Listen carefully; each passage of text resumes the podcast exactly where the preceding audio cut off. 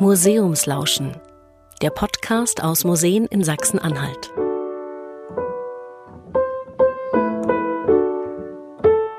Geld ist Macht und es fasziniert seit Jahrhunderten die Menschheit. Wir sprechen in dieser Podcast-Folge mit dem Direktor des Museums Schloss Neuenburg über Glanz und Gloria und auch über die Symbole des Reichtums in einer alten Burganlage. Viel Spaß beim Lauschen. Wir begrüßen heute Jörg Peukert. Er ist Direktor des Schloss Neuenburg, oberhalb von Freiburg. Herzlich willkommen, Herr Peukert. Herzlich willkommen Ihnen hier auf der Neuenburg. Diese Burg, wenn man von unten so anreist, steht riesig, riesig groß über der doch dann kleinen Stadt Freiburg. Ja, es macht schon so richtig hier unten arm, da oben reich. So muss das früher vielleicht gewesen sein, oder? Sicher ist die Wahrnehmung so und die ist ja auch bewusst äh, so angelegt. Also Burgen sind ja mehr als militärischer Ort. Natürlich äh, bewachen äh, sie Straßen, überwachen wichtige äh, Handelswege. Sie sind Verwaltungszentren, aber vor allem sind sie auch steingewordene Repräsentation des fürstlichen Anspruchs ihrer Eigentümer, die ganz deutlich zeigen, hier ist die Herrschaft, und der arbeitende äh, Mensch, also in der sozialen Differenzierung darunter steht, der wohnt im Tal. Das ist, diese Wahrnehmung ist äh, ganz, ganz äh, alt und die Stadt Freiburg, die so malerisch in den Weinbergen liegt, die ist aus einem sogenannten Suburbium entstanden, also unterhalb der Burg gelegen, eine Siedlungsanlage, äh, wo zunächst äh, die Menschen äh, wohnten, die hier mit der Burg beschäftigt waren, mit dem Burgenbau, mit der Versorgung, dann als die Burg fertiggestellt war, in dem laufenden Betrieb, mit dem notwendigen Handwerk ringsumher. Und die Burg ist 1090 gegründet, die Neuenburg, und erst 1203 ist für Freiburg Stadtrecht nachweisbar. Wir denken, dass die Stadt Ende des 12. Jahrhunderts gegründet ist auch wieder auf Initiative des Herrn der Neuenburg, nämlich des Landgrafen von Thüringen, der eben auch als Stadtgründer hervorgetreten ist. Aber sagen Sie mal, wie reich waren denn die Menschen eigentlich, die hier oben auf der Neuenburg gelebt haben? Äh, den genauen Kontostand kann ich Ihnen leider äh, nicht mitteilen. Sie wissen ja, das Bankenwesen ist dann erst äh, später entstanden. Wir befinden uns in der Zeit des 11. bis 13. Jahrhunderts. Die wirtschaftliche Kraft dieser Herren, also für unseren konkreten Fall der Landgrafen von Thüringen, speiste sich aus ihren Lehen, die sie also vom König zur Verfügung gestellt bekommen hatten. Also sowohl was Landwirtschaft betraf, sie nahmen in Vertretung für den König auch hoheitliche Rechte wie über den Bergbau äh, war. Ja, und verdienten daran natürlich viel mehr als der einfache Mensch. Und die Landgrafen äh, von Thüringen haben ihren Reichtum natürlich noch aus anderen Quellen äh, gespeist. Ein Beispiel dafür ist das Münzwesen. Äh, und für den fürstlichen Münzherrn war die Einnahmequelle natürlich interessant, neue Münzen herauszugeben. Und es gab die beliebte Münzverrufung. Das hieß also, eine Münze wurde für ungültig erklärt, konnte gegen die neue umgetauscht werden. Und das kostete natürlich Gebühr. Äh, und das Spannende ist, dass diese Pfennige sich auch so äh, unterscheiden, die man übrigens Prakteaten äh, nennt. Das dient dazu, dass die leseunkundige Bevölkerung auch erkannte, aha, die Münze mit der dreitürmischen Burganlage, die gilt nicht mehr. Und jetzt gilt die mit der eintürmischen Burganlage. Und zugleich haben wir hier wieder Repräsentation auf den Münzen, zeigt der Landgraf, ich habe unterschiedliche Burgen. Es kann Ihnen heute niemand mehr sagen, wie viel da in der Schatzkammer lag. Also diese soziale Differenzierung äh, nach 900 Jahren sieht man eben am ehesten noch, wie Sie das eingangs schon schilderten, am Kontrast der Bauwerke. Jetzt stehen wir hier in einer Kapelle. Diese Kapelle symbolisiert ja auch schon einen Unterschied, einen sozialen Unterschied. Wie ist das denn? Das ist eine ganz äh, spannende äh, Geschichte auf der Neuenburg, weil äh, wir stehen, wenn man es genau nimmt, in zwei Kapellen. Die Burg ist um 1090 gegründet worden und an dieser Stelle stand eine einfache Burgkirche, die war eingeschossig mit einem einfachen Satteldach. Und gegen Ende des äh, 12. Jahrhunderts, also in den 1170er, 1180er Jahren, gehörten die Landgrafen von Thüringen zu den führenden Fürsten im hochmittelalterlichen Reich. Die waren mit dem Kaiser Barbarossa verschwägert. Und dieser herrschaftliche, dynastische Aufstieg fand seinen Niederschlag im prächtigen Ausbau der gesamten Neuenburg. Und in diesem Kontext entstand anstelle dieser einfachen Kapelle eine zweigeschossige Kapelle, eine sogenannte Doppelkapelle. Unten der Gottesdienstraum für die einfache Burgmannschaft. Über uns das Privatoratorium der fürstlichen Familie. Und wir sehen eine kleine Öffnung. Die beide Räume in der Decke ist eine kleine Öffnung, die Unter- und Obergeschoss miteinander verbindet. Und man muss sich fragen, was soll das? Und Hauptgrund ist der liturgische Grundsatz, dass zumindest beim Gottesdienst die Menschen unabhängig von ihrem sozialen Stand miteinander vereint sein sollten. Und dieses Bauwerk wird diesem Anspruch zwar gerecht, aber macht zugleich Differenzierung auf. Oben ist die fürstliche Familie. Sie sieht partiell ganz gut, hört in jedem Fall sehr gut, was beim Hauptgottesdienst hier unten passiert. Hier unten ist die Burgmannschaft. Man ist im Gottesdienst vereint und dennoch sozial, heute noch manifestiert durch das Bauwerk, deutlich getrennt. Herr Polkert, was erzählt uns denn also neben dieser Kapelle Schloss Neuenburg noch vom Reichtum der damaligen Bewohner? Woran kann man das noch festmachen? Wie weit über der anderen Bevölkerung doch die Bewohner gestanden haben?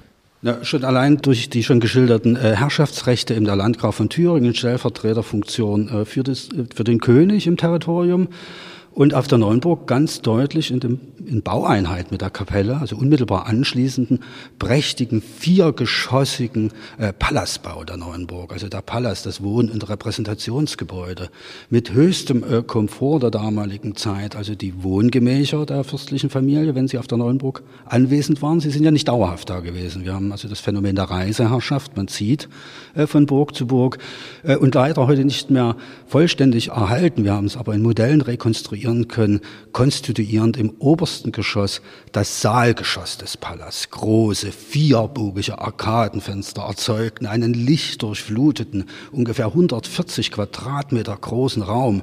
Und dort müssen Sie sich eben vorstellen, dass wenn der Landgraf hier auf der Neuenburg weilte, dort nahm er die Herrschaftsrechte wahr, dort äh, wurden Verwaltungsfragen geklärt und dort fand natürlich auch das höfische Fest, die sogenannte Hochgezieht, äh, statt und die Landgrafen äh, von Thüringen sind ja führend in der hochmittelalterlichen äh, Kultur, gerade Hermann von Thüringen.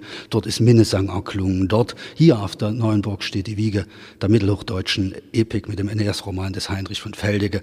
Dort müssen Sie also ein ganz buntes, vielfältiges, anspruchsvolles Kulturleben äh, vorstellen, was dem einfachen Menschen in der Stadt wenn es überhaupt so wahrnehmen konnte, wie eine völlig andere, fast irreal wirkende Welt äh, erschienen sein muss. Und daraus ist dann auch wieder so dieses, dieses Oben und Unten äh, deutlich äh, zu sehen.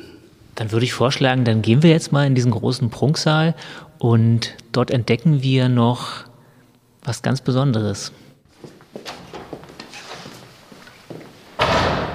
Herr Polkert, wir befinden uns jetzt im zweiten Geschoss eines Wohnturms, eines romanischen Wohnturms. Wie hat man eigentlich hier gelebt? Wie war die Ausstattung damals? Ja, da verrät uns äh, wieder in Anführungszeichen nur das Bauwerk etwas. Also wir haben kein erhaltenes Interieur vor Ort. Also wer jetzt hier Tische, Sessel, Stühle, äh, Wandbehänge erwartet, das originale Interieur ist auf Neuenburg nicht äh, überliefert und solche Sachen hat man für gewöhnlich in der Reiseherrschaft auch durchaus von Ort zu Ort mitgenommen. Was wir am Bauwerk noch sehen, ist eine sehr komfortable Heizsituation.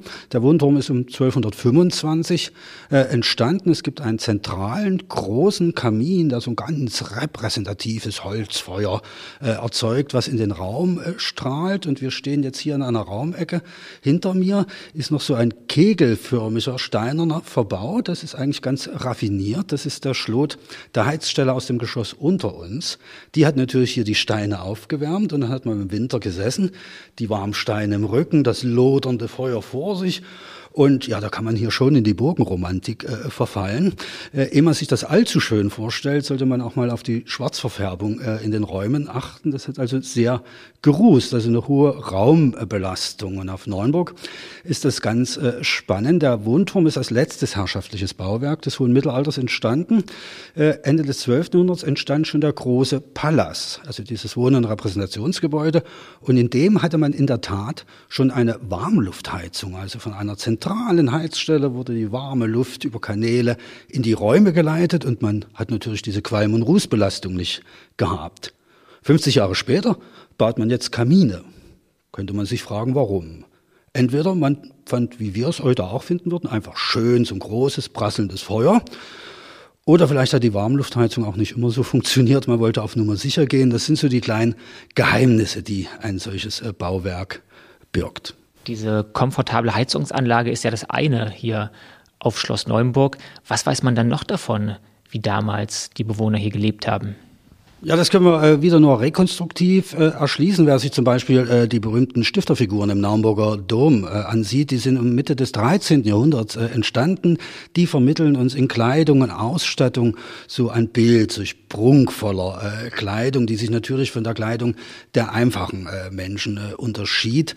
Und äh, oft äh, wird man auch gefragt, na ja, was haben die denn Besonderes gegessen oder, oder getrunken? Äh, leider sind uns aufgrund des fehlenden Wirtschaftsschriftguts die Speisezettel sozusagen äh, nicht äh, erhalten. Aber ein ganz prominenter Zeitzeuge, Walter von der Vogelweide, der äußert sich über Landgraf Hermann von Thüringen, also auch den Herrn der Neuenburg, äh, mit folgenden Worten.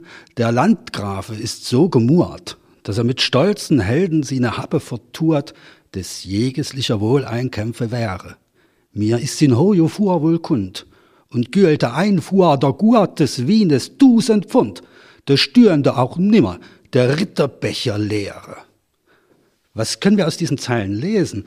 Der Walter von der Vogelweide sagt, also passt auf, der Landgraf von Thüringen, der Hermann, der ist so reich, selbst wenn der teuerste Wein nur zu haben wäre, würde er ihn kaufen, nur damit die Becher seiner Ritter niemals leer stünden. Und das ist so ein Schlaglicht in diese Welt äh, hinein. Vom teuersten Wein ist natürlich der einfache Mensch weit entfernt.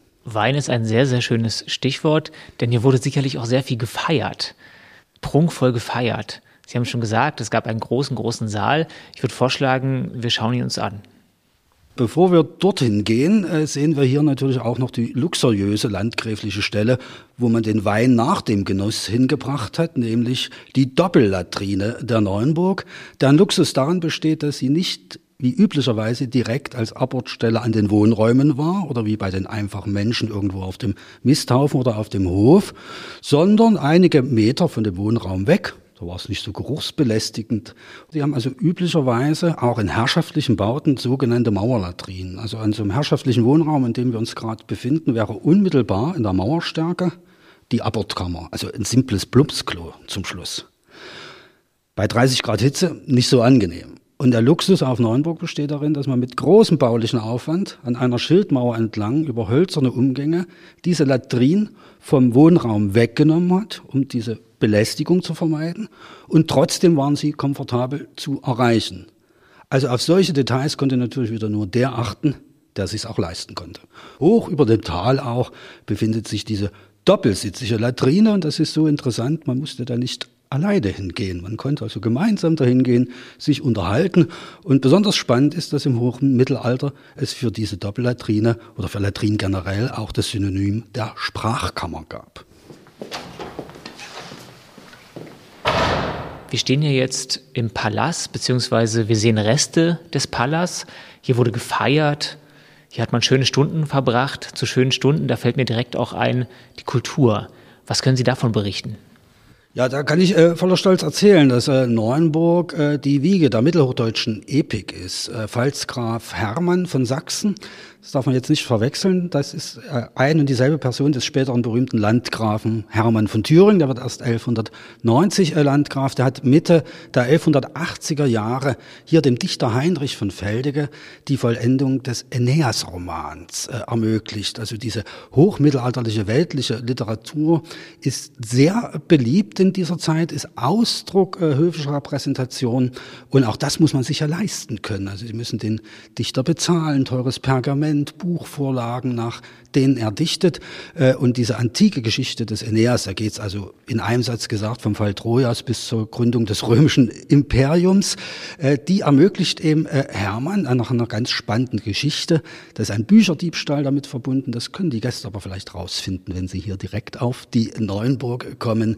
Besonders schön ist, dass der Dichter Heinrich von Feldege dem Hermann ein Denkmal gesetzt hat. Im Epilog des Romans ist zu lesen, Vollmachen erst auch begann, also der Dichter hat das Werk vollendet, durch den Fallensgrafen Hermann von der Nüvenburg wieder uns tut, dem das Gedichte duchte gut und die Rede meisterlich. Und hier in dem Palast kann man sich dann vorstellen, dass Auszüge aus einem solchen Roman vorgelesen worden sind, also wie in einer heutigen äh, Buchlesung kann man sich äh, das denken. Feldecker und auch später waren äh, Walter von der Vogelweide und Wolfram von Eschenbach am Thüringer Landgrafenhof. Diese Dichter waren auch Sänger, da ist also auch Liedkunst äh, vorgetragen worden und ja, sicher ganz gediegen mit aufmerksamem Publikum und manchmal äußern sich die Dichter auch, dass es wohl hochhergegangen sein muss, denn sie wünschen sich mehr Ruhe für ihren Vortrag. Und so sind wir also hier auf der Neuenburg an so einer Stelle, wo das seinen Ursprung nahm und dann quasi nahtlos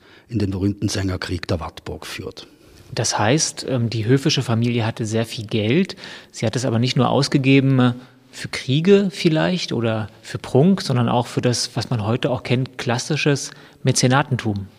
Genau, das ist äh, klassisches Mäzenatentum und äh, das folgt so zwei Linien. Das ist einerseits Imagepflege und einerseits äh, ordnet es sich in die kulturellen Gepflogenheiten des hochmittelalterlichen Alltags ein. Also Literatur, Kunstförderung ist im Ausdruck dessen, dass man zu so einer herrschenden äh, Gruppierung äh, gehört.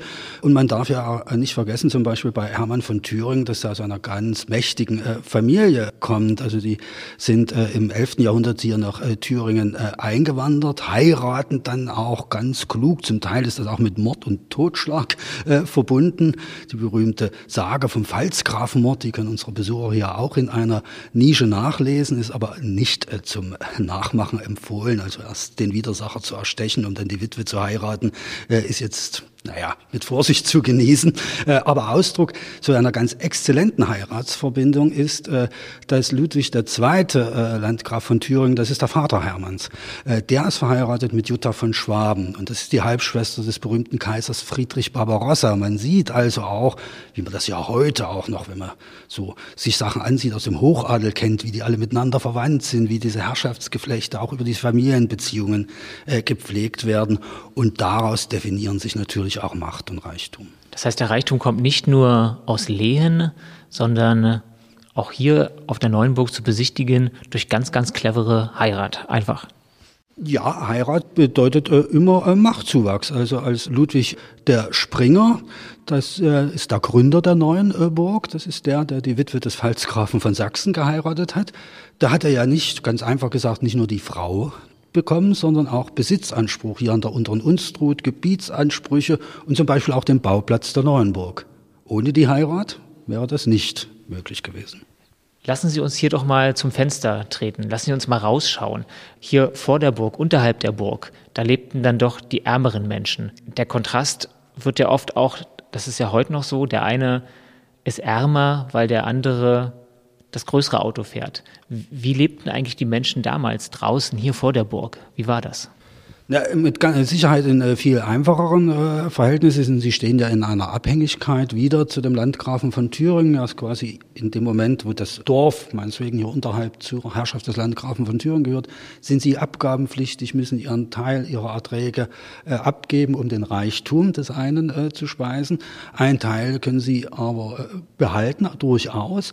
Aber das ist natürlich nicht zu vergleichen mit der wirtschaftlichen Kraft, die ein solcher Fürst hatte. Und vor allem hat äh, die einfache Bevölkerung kaum Kompensationsmöglichkeiten. Wenn also Missernten äh, sind oder was, dann ist die Armut eben auch groß.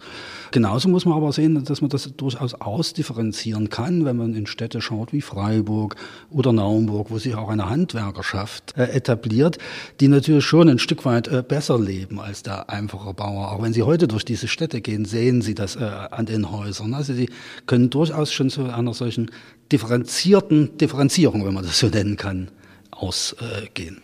Gab es denn trotzdem Personen hier am Hof, die vielleicht, ich nenne es mal im bildlichen Sinne, hinabgestiegen sind und der Bevölkerung geholfen haben damals? Ja, das äh, haben wir eine ganz äh, erstaunliche äh, Persönlichkeit äh, ihrer Zeit. Das ist Elisabeth von Thüringen, die später heilig gesprochene Elisabeth, die als ungarische Königstochter den thüringischen Landgrafen Ludwig IV. heiratet äh, und den franziskanischen Armutsidealen ihrer Zeit, also selbsttätig den Schwächsten der Gesellschaft äh, zu helfen, wirklich persönlich folgt. Sie gibt also nicht nur Almosen, sondern sie geht wirklich von der Burg hinab ins Tal, um Menschen in Hungersnöten zu unterstützen. Oder es gibt eben auch die Geschichte auf der Neuenburg verortet, dass sie einen aussätzlichen und kranken Bettler mit auf die Neuenburg brachte, in Wusch verband und zur Erholung in das landgräfliche Bett legte. Das war natürlich ein Riesenaffront. Ihre Schwiegermutter beschwerte sich beim jungen Landgrafen. Der war übrigens sehr verständnisvoll für seine junge Frau, hat sie nicht getadelt, sondern sah in dem kranken Menschen äh, den Heiland Jesu Christ und hat seine Frau durchaus in diesen Bestrebungen unterstützt. Aber das war eine absolute Ausnahme. Da haben die Leute mit offenen Mündern dargestanden. Wie kann das sein, dass eine Königstochter uns jetzt hilft? Also es hat auch diese Reaktionen gegeben im sozialen Gefüge der Zeit. Und das ist interessant, auch aus dem Bogen in die Gegenwart. Sie haben es gerade gesagt, von damals in die Gegenwart. Ich würde gerne auch noch zum Schluss in die Gegenwart springen, denn äh, wenn man diesen doch großen Unterschied zwischen Arm und Reich, der hier vor Jahrhunderten Jahren ja schon manifestiert war in diesen Mauern, was macht das eigentlich mit der heutigen Zeit? Gibt es da Dinge, die bis zur heutigen Zeit vielleicht sogar nachwirken? Haben Sie sowas erfahren?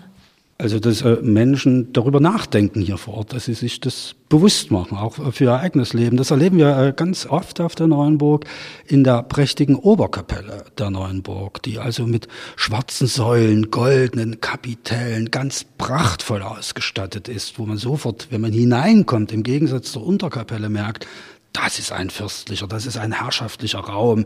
Hier durften früher ja ganz bestimmt nicht alle rein. Und wenn man gerade in diesem Kontext äh, sich die Geschichte Elisabeths von Thüringen vergegenwärtigt, die in diesem Reichtum stand und sich trotzdem fragte, wie kann ich in der Gesellschaft sinnvoll wirken? Das fragen sich äh, viele unserer Gäste. Wir haben auch viele kirchliche Gruppen hier äh, zu Gast, die ganz bewusst diesen Ort aufsuchen und auch in ihrem Erfahren, ihrem eigenen äh, Leben, so karitative Einrichtungen sind auch oft äh, bei uns zu Gast, sich das vergegenwärtigen, dass das sicher einerseits gegeben, andererseits aber auch ausgeglichen sein sollte.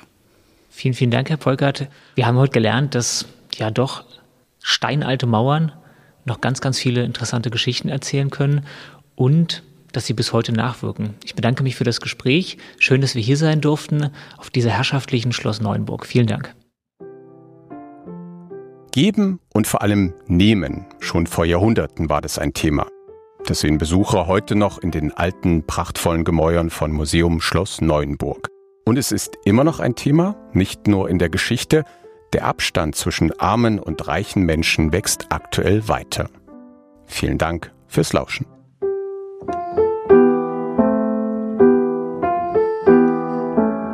Museumslauschen. Der Podcast aus Museen in Sachsen-Anhalt ist ein Projekt des Museumsverbandes Sachsen-Anhalt in Kooperation mit den beteiligten Museen und Partnern anlässlich des Internationalen Museumstages 2021. Ermöglicht wurde die Umsetzung der Podcast-Reihe über die Förderung des Landes Sachsen-Anhalt.